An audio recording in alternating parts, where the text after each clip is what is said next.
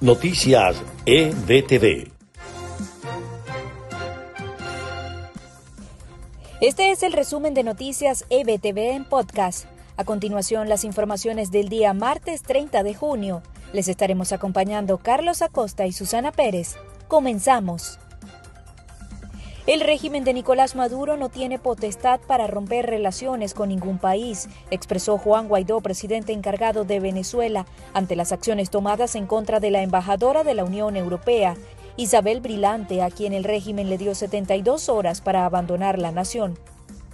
El jefe de la diplomacia europea, Josep Borrell, condenó este martes la expulsión de la embajadora de la Unión Europea en Venezuela.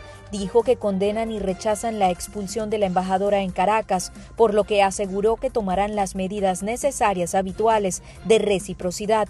Esta reacción aparece luego que Maduro diera 72 horas para quitar del país a Isabel Brilante Pedrosa.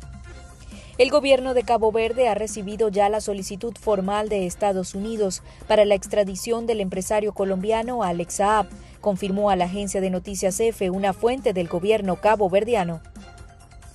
Los casos de coronavirus en el mundo llegaron a los 10.11 millones tras haber aumentado en 96.286 en las últimas 24 horas, lo que representa una fuerte reducción de los casos diarios, informó la Organización Mundial de la Salud.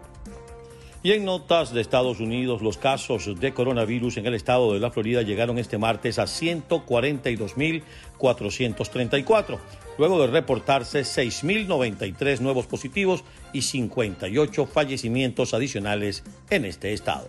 Así lo informó el Departamento de Salud.